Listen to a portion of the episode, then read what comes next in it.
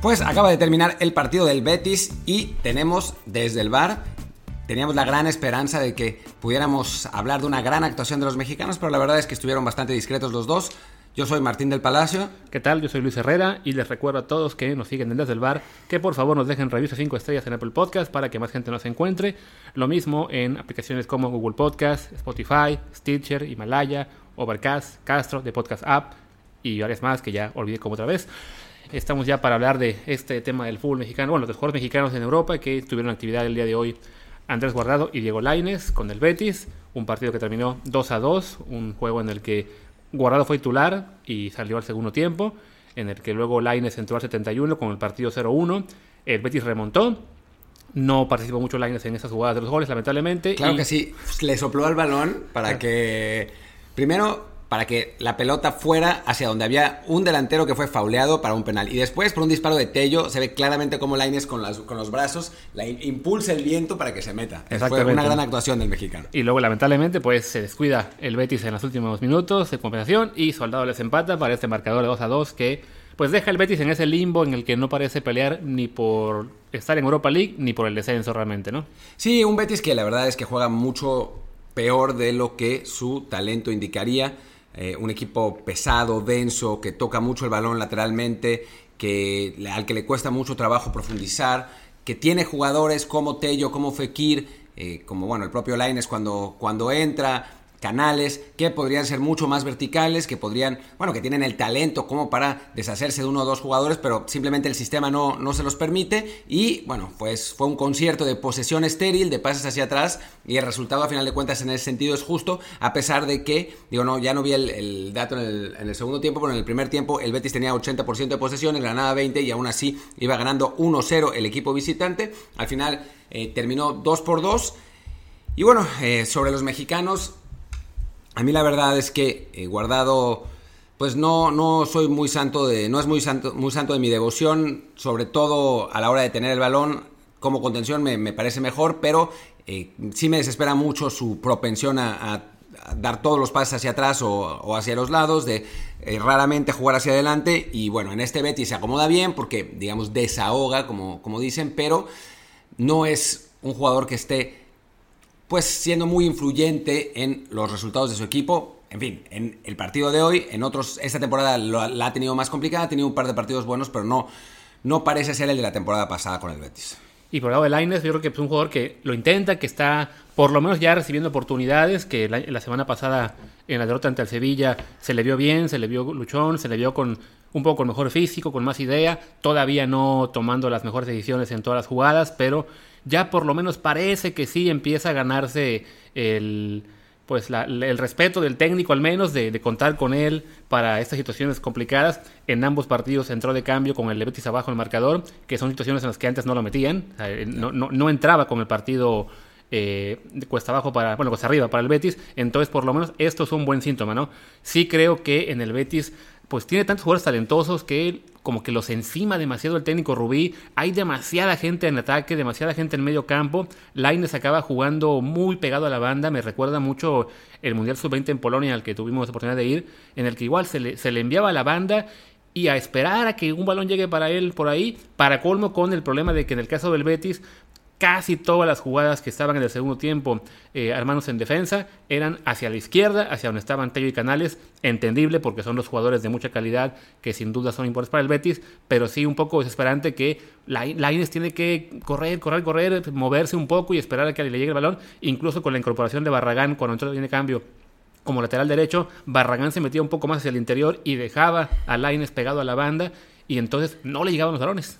Sí, y en realidad cuando estaba Emerson todavía de ese lado, sí optaban más por salir por, por su banda. Se ve que, que pues no hay mucha confianza en Barragán, no tanto en Laines, sino en, Barragán. No, no, el equipo no salía por ahí, y sí por el otro lado. Y bueno, Laines, pues dentro de lo que cabe, Intentó un par, a final de cuentas le cerraron los caminos en, las pocas que tuvo, tenía dos jugadores enfrente cada vez, tenía que apoyarse hacia atrás, provocó una falta, nada realmente que presumir, tampoco hizo, ningún error garrafal ni, nada, nada parecido, ¿no? Tiene tuvo un partido discreto, Guardado tuvo un partido, yo diría, de discreto a, mediocrón, la verdad, no, no, fue, no fue su mejor juego, pierde la marca en el, en el gol, no es el principal culpable, el principal culpable es Joaquín que, que equivoca un pase, un pase lateral y de ahí sale la contra, pero sí, Guardado traía la marca del el autor del gol y en un momento se distrae, le ganan el, el frente y, y, bueno, y viene el remate, ¿no? Eh, pues un mal resultado del Betis que tú lo tienes, tienes Luis, la, la tabla de posiciones, cómo, cómo termina el Betis con este, con este resultado y ahora pasamos a los otros mexicanos. Sí, bueno, el Betis ya este, siendo este el arranque de la jornada 29, perdón, 20, sí, 29, el Betis se mantiene en el lugar decimotercero con 34 puntos a 9 del Valencia que es séptimo, que todavía le falta jugar su partido esta jornada, entonces sí parece pues bastante lejos de la posibilidad de pelear por Europa League, también a la vez está en ese momento con Nueve puntos también sobre el Mallorca, que es el primer equipo en la tabla en la zona de descenso. Entonces, como decíamos, ese limbo en el que no pelea ni por arriba ni por abajo, que al menos eh, debería servirle a Laines para recibir más, oportunidades, ¿no? Ya sea, más allá de que sí han confiado en él en este par de partidos en los que el equipo iba abajo en el marcador, el hecho del que el Betis, bueno, no, no se juegue gran cosa en ninguna situación en este momento en la liga, pues puede servir para que el técnico Rubí decida que es momento de darle más minutos a gente como Laines, a gente como Aleñá, aunque esté cedido, pero bueno, con la circunstancia que tiene el Barcelona, quizás se acabe quedando más tiempo, a un Canales, a jugadores un poco más jóvenes, este, y ya dan, dejando un poco de lado a, un Joaquín, que hoy se equivocó de, manera fea en el, en el, primer gol del Granada, a un Guardado, que sí, como menciona Martín, hoy no jugó muy bien, y esperemos que sea pues también el inicio de pues ya de, lo que estamos esperando para Laines, ¿no? Un, mejor desarrollo en el fútbol español, quizá no tener que pensar en una sesión a un equipo de menor nivel, sino justo ahí en el Betis, que más allá de que esa temporada ha sido bastante pobre, pues por calidad de plantilla, por presupuesto, por afición, eh, se espera que siempre pelee por más, por estar peleando aunque sea por Europa League, y que quizá la próxima temporada sea ya la de consolidación en España. Pues sí, puede ser. Ese es bueno, lo que hablamos con Paco Rico, el corresponsal de Gol en Sevilla en algún momento, es que pues han estado trabajando con Lines, la idea era, era un fichaje a largo plazo, están en, en, el plan según, según ellos, en México pues sí nos desesperamos un poco porque pensábamos que ya a estas alturas iba a tener más participación, pero bueno, a final de cuentas, estos, dos partidos después de, de la cuarentena ha participado en uno más que en el otro, también eh, en uno jugó mejor porque tuvo más el balón, en el, en el de hoy pues la verdad es que muy muy poquito. Y bueno, vamos a ver, vamos a ver si con esta acumulación de partidos, si le dan un poco más de, posibilidad de jugar más minutos, quizás de empezar alguno en, condiciones favorables. Y en ese sentido, pues ver de qué está hecho en este momento Lines, en qué punto de su progresión está. Pero lo que se ha visto en estos dos juegos, pues la verdad no ha estado tan mal. Sí, no, es aunque sea alentador, ¿no? Quizá, pues no tan alentador, es lo que hemos visto en, Italia con nuestra otra gran esperanza mexicana joven, que es Chucky Lozano, ¿no? Este juego de Copa de hace unos días en el que el Napoli alcanza la final al empatar con el Inter y le gana en global, y Lozano ni siquiera conocido un cambio de ver acción, ¿no? Se queda en la banca, no tiene participación, y aunque el Napoli va a jugar la final de Copa ante la Juventus y pues no estaría mal poder acabar la temporada con un título, la verdad es que Lozano pues se ve que no tiene absolutamente ninguna cabida en el, en el 11 ni en el 16 de Genaro Gatuso. No, y sobre todo porque este era un partido, a diferencia de muchos otros juegos en, el que el en los que el Napoli es el que tiene que hacer el gasto, en este más bien el partido se planteaba para el contragolpe, tenía los espacios que tanto le favorecen a, a Chucky Lozano, un jugador que necesita esos espacios, que no le cuesta mucho trabajo jugar en, corto porque no tiene el regate para eso eh, y le cuesta asociarse. Con espacio sí, es un jugador hecho para el contragolpe, así fue el gol del Napoli además. Y bueno, no jugó, no, no entró ni un minuto. Obviamente Gatuso no le tiene confianza, en buena medida por lo que podemos saber, por lo que han dicho, eh, porque a, Chucky no le gusta defender. Y entonces, bueno, no, no defiende, no sé si no le gusta o no lo hace naturalmente. Y entonces, pues como ese es el caso, Gatuso, que es, fue, o sea, yo me ascribo mucho a la teoría de que los técnicos son del estilo que como, era, como eran como jugadores y Gatuso era un perro de presa que corría todas, que peleaba todas, pues le debe desesperar muchísimo que Lozano, que es un jugador más de talento que de sacrificio, no quiera correr y no quiera bajar a defender y entonces pues lo tiene esencialmente en la banca más allá de que el estilo de Lozano en general pues no es no parece particularmente propicio para la Serie A. Sí, no, lamentablemente creo que lo comentabas tú incluso en un Twitter, en un tweet la semana pasada, el hecho de haber sido Italia pues acabó siendo una mala decisión eh, que se podía prever quizá este, en su momento.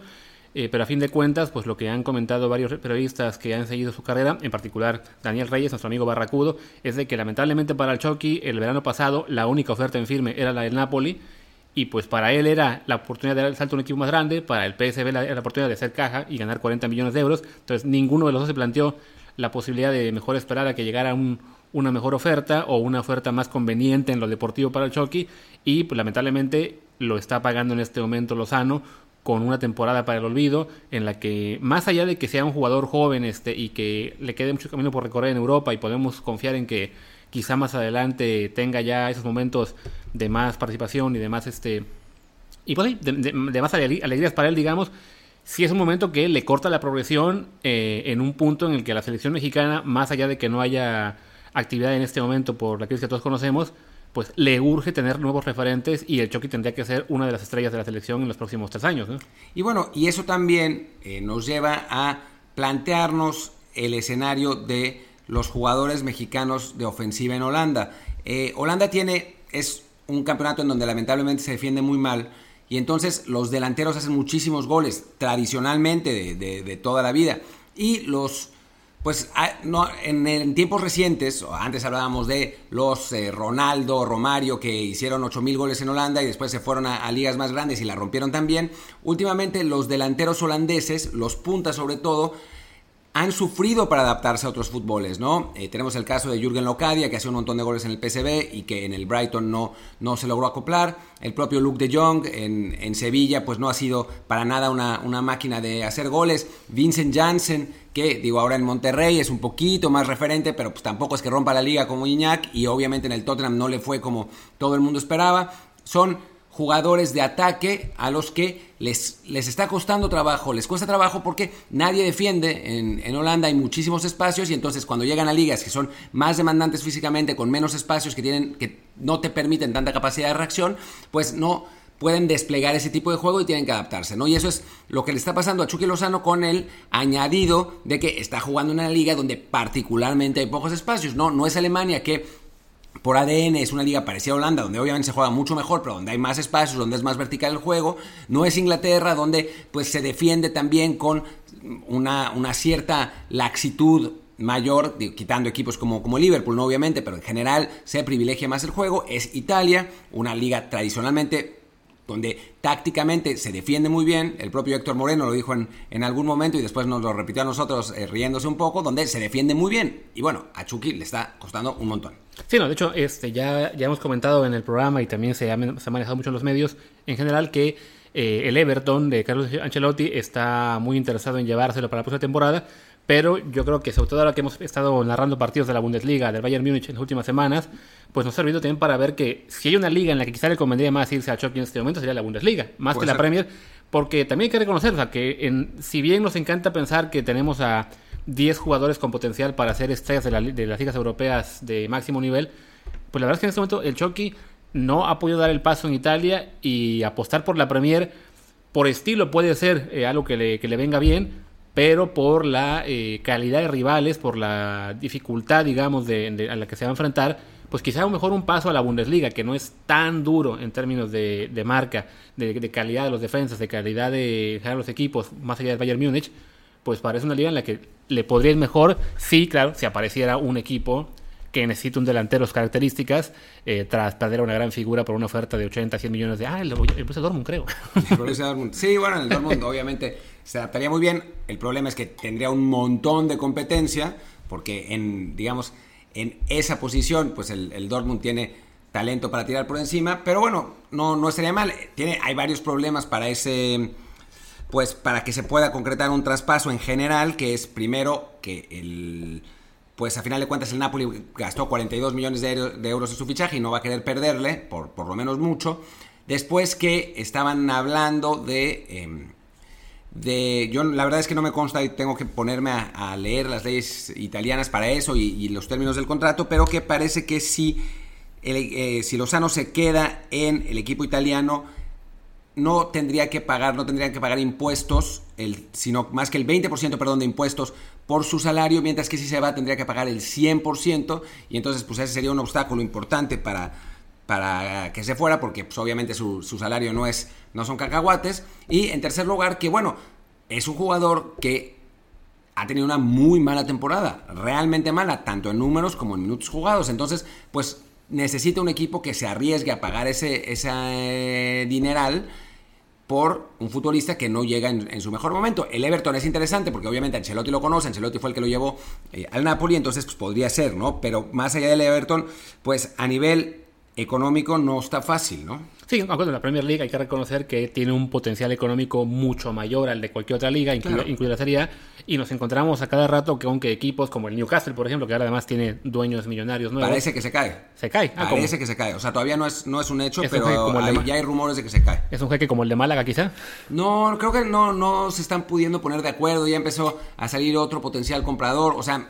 Todavía sigue en pie el, asunto, pero ya empieza a haber rumores por aquí y por allá de que se podría caer la operación. Ya, bueno, si no es el Newcastle, de todos modos sabemos que el presupuesto de un equipo de clase media de la Liga Premier es equivalente a un equipo importante en España, Italia o Alemania, ¿no? O sea, si vemos, no sé, de repente los, los fichajes que han hecho equipos, no sé, como el Southampton, como el West Ham, como el Crystal Palace en algún momento, o sea, que son equipos que por la cantidad de dinero que se maneja en los contratos de televisión de la Liga Premier, son capaces de hacer ofertas de 20, 30, 40 millones, que si para el Napoli pagar 40 millones por Chucky fue la compra más cara de su historia, pues para un, digamos, Aston Villa sería un, esfuerzo importante, pero... Pero también sería la compra más cara de su historia.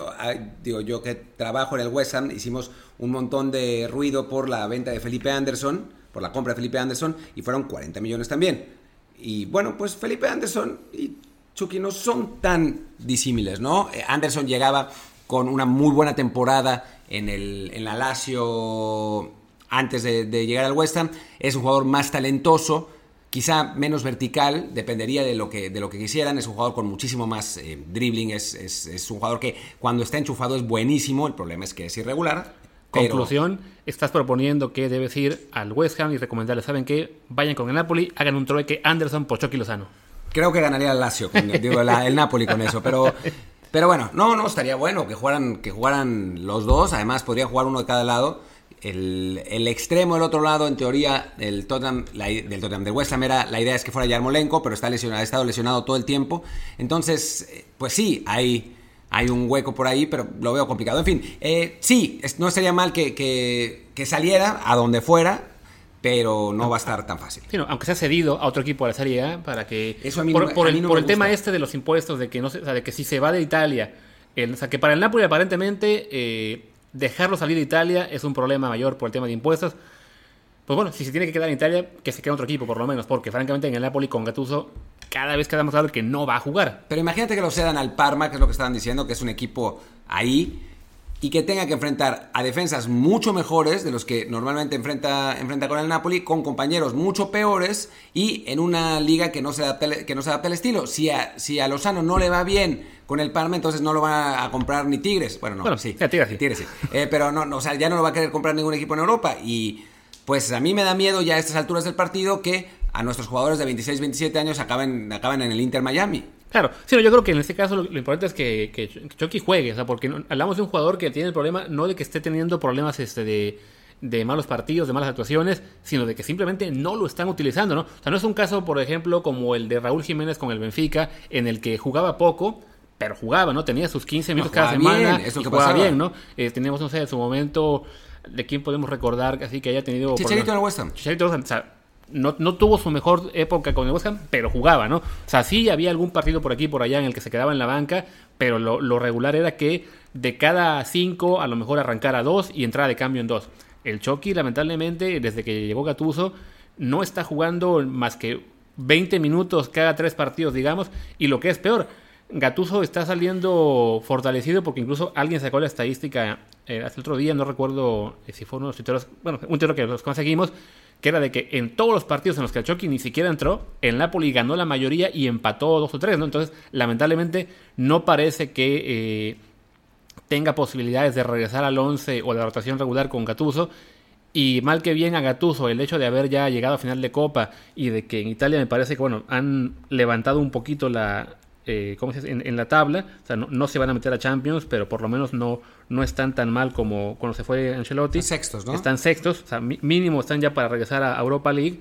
Eh, pues Gattuso se va a quedar. Gattuso se va a quedar, eso, eso es un hecho. Y también hay que aceptarlo, cuando Chucky entró con Gatuso no jugó bien. O sea, no hizo lo que, lo que quería el técnico. Entonces, tampoco a nosotros nos encanta, a mí no, pues, pero a los mexicanos nos encanta decir, no, es que el entrenador de tal jugador es racista, no, no, no lo quiere por ser mexicano y que no es brasileño o argentino. Pero la verdad es que en la mayor parte de los casos, digo, hay algunos, como lo que pasaba con Guti, ¿no? Que sí había ahí algo sospechoso, pero en general no es así, el talento se impone. Me acuerdo, siempre pongo el ejemplo de Marco Fabián, que cuando no jugaba, hasta su papá, digo todo el mundo, pero hasta su papá decía, es que el técnico no lo quiere porque México le ganó a Croacia en 2014. Hazme el chingado favor. Y después Fabián empezó a, enchufarse más, empezó a jugar más y ya eran hasta besties, ya salían abrazados y Fabián decía es el mejor técnico que he tenido y fue titular en la final de Copa. O sea, es, a final de cuentas, si un jugador es talentoso y si un jugador hace lo que el técnico quiere, pues se va a imponer, ¿no? Y lo que no está pasando es lo que no está pasando ahora con Lozano. Aparte de Lozano y de Chucky, creo que tenemos otro jugador mexicano que no está en Europa, pero que podría volver. Una cosa que salió apenas ayer, que es el caso de Carlos Salcedo, que suena para regresar a Europa con el Olympique de Marsella. Una operación que ya se había mencionado, si no me equivoco, desde enero, porque al club, al club francés pues les interesa mucho este jugador. Eh, yo creo que lo, habrán visto en su etapa con la Fiorentina y la primera parte en la que estuvo con el, con el fue con el Frankfurt o con el, con el Frankfurt y no lo han visto con Tigres porque ahí sí se salían espantados, ¿no? Sí, bueno, yo tuve la oportunidad de hablar con alguien muy cercano a Salcedo eh, antes de... Hace, ¿cuánto fue esto? Hace unos cuatro meses, cuatro meses, yo todavía estaba en Estados Unidos, hace cuatro meses, y me decía que se había arrepentido de llegar a Tigres como a las dos semanas de estar ahí. O sea, se dio cuenta que había sido un error regresar a la Liga MX, ¿no? O sea, le, ganó la calentura, digamos, de lo que le ofrecía Tigres, de regresar a un lugar donde podía, donde podía ser ídolo, ya no, estaba contento en, Frankfurt, entonces decidió irse a Tigres y muy rápidamente se dio cuenta de su error, se dio cuenta de lo que, de que lo que él quería era realmente quedarse en Europa. Y entonces, en ese sentido, pues, si le sumamos que sus participaciones con Tigres no han sido lo que hubiéramos esperado, pues sí, tiene lógica que su gente esté buscándole salida y, si, y es un jugador que todavía tiene algo de cartel en Europa, porque a final de cuentas lo hizo bien en la Fiorentina y lo hizo bien en Alemania, ¿no? Lo hizo bien en los dos lugares, entonces, pues esas, para, para los clubes europeos, esas son mucho mejores referencias que lo que haya dejado, lo que haya hecho, dejado de hacer en Tigres, que pues lo sabemos bien, el fútbol mexicano en Europa no pinta ni ni con acuarela, ¿no? Sí, no, ahí sí el hecho de que nadie ve la Liga MX en, Europa, pues hasta eso es un plus para los mexicanos. Lo pueden hacer mal en México y nadie se va a dar cuenta.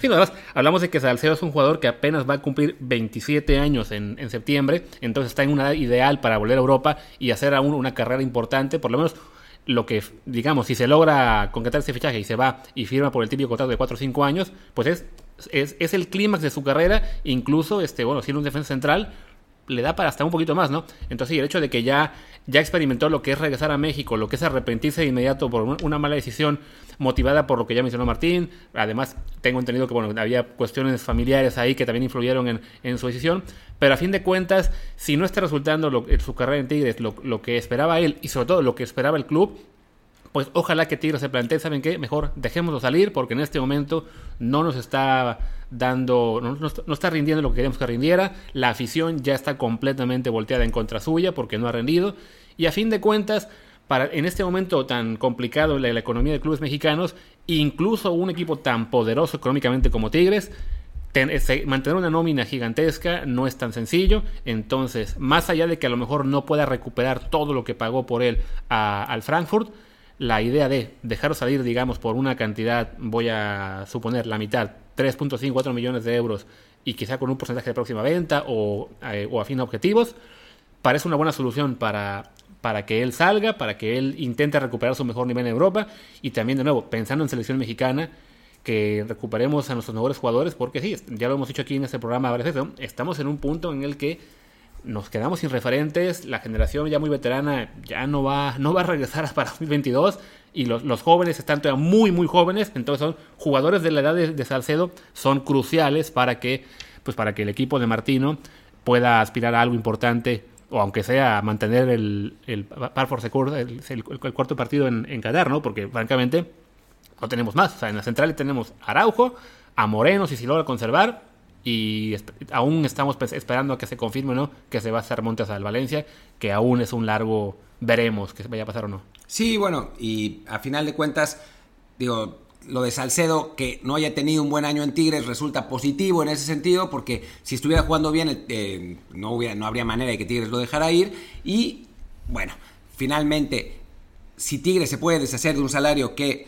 la verdad es que no sé cuánto es, pero no, o sea, no dudo que esté por encima de los 3, 4 millones de dólares, pues es, una, gran ventaja, hasta el punto que se dice que podría incluso irse a préstamo para que Tigres pueda eh, deshacerse de esa, de esa masa salarial. Así que, bueno, finalmente la posibilidad está ahí. Normalmente nosotros hacemos el análisis de estos, de estos rumores descartándolos de entrada y después analizando por qué sí podrían pasar. Pues este tiene sentido, ¿no? Quién sabe si, si a final de cuentas se concrete, pero por lo pronto no parece eh, tan descabellado como cuando decían, no sé, Rodolfo Pizarro al Inter por 35 millones de euros, que sabíamos que iba a pasar. Y pues sí fue al Inter, pero al de Miami. de Miami.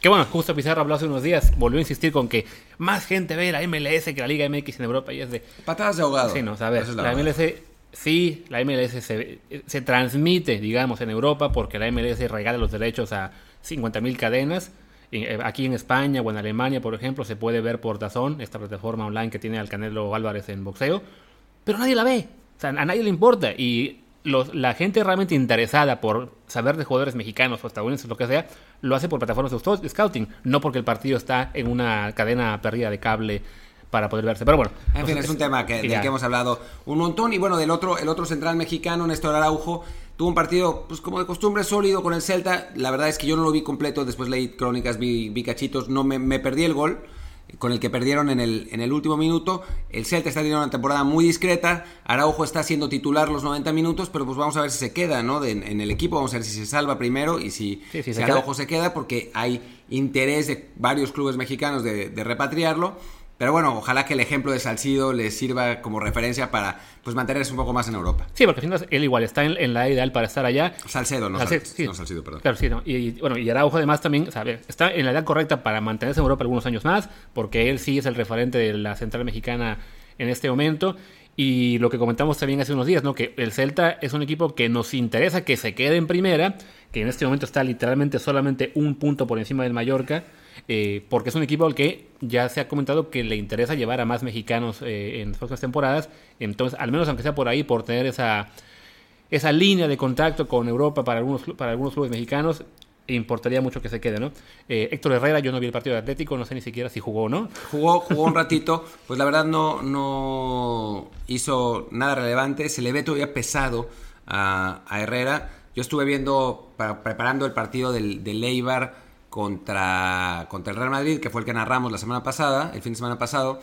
Eh, vi un ratito del el Atlético de Madrid Eibar, un partido que había ganado el Eibar 2 a 0, pero bueno, en la preparación, y la verdad se veía un Héctor Herrera mucho más ligero de lo, que, de lo que se ve ahora. Se ve que le está costando trabajo la adaptación física a un esquema además que requiere mucho de eso, requiere mucha intensidad. Esta vez pues no se le vio mucho, agarró bien el balón, un par de toques, pero sí se le ve, se le ve un poco pesado. Ojalá que, recupere esa ligereza porque lo necesita para un Atlético que tiene muchos jugadores en esa posición, pero también muchos partidos, ¿no? Así que, que tendría que tener minutos en, momentos específicos y ojalá que los aproveche. Y bueno, hablando ya, ahora pasando a mexicanos que les está yendo muy bien en Europa, y ya casi, casi, casi para cerrar, este Caito Corona con el Porto, que metió un golazo hace unos días. Medio churrazo. Martín dice que es un churro, yo creo que así lo intentó. Yo, yo he estado en esa situación en muchos partidos, lo he intentado miles de veces y nunca me salió. nunca, ni cerca. Pero yo confío en que Caito sí, o sea, que así la pensó, así la quería hacer. Es como el gol del Betis hace rato que la, la Volpiña apareció, Martín no confiaba en ella, yo lo dije en cuanto arrancó, uy, la Volpiña se viene el gol y llegó el gol. Entonces, bueno, el Tecatito el otro día metió ese gol con el que le ganaron 1-0 a... Ahora te digo rápidamente. No sé, bueno, les narro el gol para por si no lo ah, vieron. una, una, pelota botando en el área que dio una volea de media vuelta que de esas que a lo Maxi Rodríguez de una de un millón te sale una, pues le salió, la puso en el ángulo, el portero ni siquiera se aventó porque no lo podía creer. Y pues sí, digamos que para quien lo vea sin ser mexicano y no sea fan del Tecatito, le parecerá un churrazo. Nosotros decimos que fue un gol de bandera. Y bueno, y con ese gol el Porto ganó el partido, este fue el único gol del encuentro y recuperó el liderato de la liga portuguesa en la que le lleva dos puntos al Benfica, están 63-61 con 26 jornadas ya disputadas. Entonces quedan ocho partidos y mañana el Porto tiene una muy buena oportunidad para aumentar la ventaja porque visita al Deportivo Aves, que es por mucho el peor equipo de la liga. Es último con 13 puntos a 7 del Portimonense. Pues va a descender. Lleva al menos 5 derrotas seguidas, quizá más. No me deja ver ahorita la, la tabla más allá de 5 partidos. Ojalá que no nos descansen al Tecatito, ¿eh? También. pues bien, podría ser, pero... Pero sí, es una, es una buena oportunidad y además pues se está, se está jugando Corona y lo está haciendo bien, la posibilidad de ir a un equipo cada vez más grande, ¿no? Está claro que va a salir del Porto al terminar la temporada, está claro también que el Porto va a querer sacar bastante tajada, por lo menos unos 20, 30 millones de euros, yo sé que son 10 millones de euros de diferencia, lo que pasa es que normalmente serían 30, pero con el COVID, pues quién sabe, quizás sean 20, pero bueno, el Porto va a querer sacarle dinero y cada gol, cada buena actuación, cada jugada de referencia, pues aumenta las posibilidades de que Corona se vaya a un equipo más grande, que pague más por él, y la verdad es que está en un muy, muy, buen momento de forma. Sería muy bueno verlo en una liga de mejor nivel. La portuguesa sabemos que es una liga difícil, no es una liga fácil, como algunas veces dicen en México, es una liga donde se defiende bien, donde hay muchos jugadores jóvenes con talento, pero pues obviamente no está al nivel de las tres o cuatro mejores del mundo, y bueno, pues Corona tiene que irse ahora para poder, pues por lo menos dejar un par de años su huella en clubes importantes en Europa que no, a ver, no es un jugador de nivel Real Madrid-Barcelona, pero sí de nivel Sevilla, Valencia, Inter, pues sí, bien podría ser, ¿no? Sí, entonces ojalá tenga la oportunidad de, marcharse en este momento en que está sin duda en el momento de su carrera. Y ya para cerrar el recuento de mexicanos en Europa, pues está a punto de regresar el que ha sido el mejor este año, que es Raúl Jiménez, con el reinicio de la Premier League que también vuelve a la actividad. Este miércoles es el primer partido, son dos. Va a jugar el Aston Villa contra el Sheffield United y en el partidazo de la jornada, que además se va a poder seguir en directo el análisis en Desde el Bar, este miércoles Manchester City contra el Arsenal. Un partido que va a ser a las 9 y 15 tiempo de España, es decir, las 2 de la tarde con 15 minutos tiempo de México. Estaremos en vivo haciendo un análisis, en, pues, un comentario en directo, como hicimos con la Bundesliga el sábado y con la liga ayer. También va a estar Jazz Corona con nosotros. Entonces, el miércoles no haremos programa, eh, episodio normal, pues como este que están escuchando, sino que nuestro programa va a ser eso: estar en Twitter, en la cuenta arroba desde el bar pod, desde el bar POD, eh, desde un poquito antes de que arranque el encuentro hasta que termine, haciendo el análisis del encuentro, eh, también un poco en general de todo lo que es la vuelta de la Premier.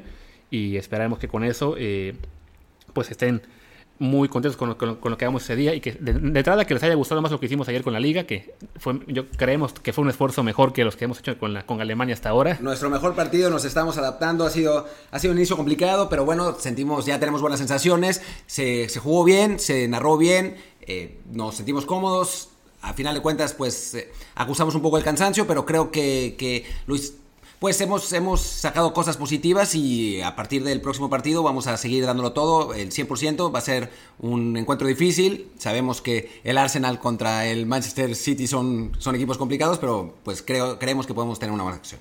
Y bueno, ya en el tema que nos interesa más en general como, como público, el tema de Raúl Jiménez, él y el Wolverhampton Wanderers regresan a actividad el sábado ante el West Ham precisamente. Entonces, en este partido que es pues muy importante para ellos para mantenerse en la pelea por Europa League e incluso por Champions, que no está demasiado lejos, hago un repaso rápido de la tabla. El Liverpool ya es eh, virtual campeón con 82 puntos, Manchester City con 57, Leicester con 53 y después la pelea se pone interesante con el Chelsea en puesto Champions con 48 el United con 45, Wolves con 43, los mismos que el Sheffield United, y atrasito, en octavo lugar, fuera de Europa, donde merece estar, el Tottenham Hotspur con 41. Jaja. Seguido de un equipo chico con 40. El Arsenal. El Arsenal, aunque el Arsenal tiene un partido menos. quedarían fuera ambos en este momento. Sí, es una, temporada muy mediocre de los dos equipos del norte de Londres, pero bueno, puede, puede todavía cambiar, cambiar la cosa. In Mo we trust. Y bueno, también en ustedes que nos acompañen la próxima semana de la próxima semana, por Dios. El miércoles en ese partido después el viernes que seguramente tendremos un invitado, va a estar, va interesante y pues ojalá les haya gustado nuestro recuento de los mexicanos en el extranjero del día de hoy. Yo soy Martín del Palacio, mi Twitter es martindelp. Yo soy Luis Herrera, mi Twitter es arroba luisrha y antes de despedirnos también queremos pues, recordar a Aarón Padilla el Gancito que falleció lamentablemente este domingo, eh, víctima de, bueno, de complicaciones con el, con el COVID-19. También ya, ya lamentablemente padecía otras enfermedades antes de, de esto. Entonces, bueno, le, nos unimos a la pena que embarga al, al fútbol mexicano y a su familia en particular. Les mandamos un abrazo y que pues resignación y, y mucho, mucho, ánimo. Y bueno, presidente de Pumas, en una de las, además de exjugador, doble mundialista, pre, eh, presidente de Pumas, una de las épocas más gloriosas del, club, en el bicampeonato 2004. Descansa en paz.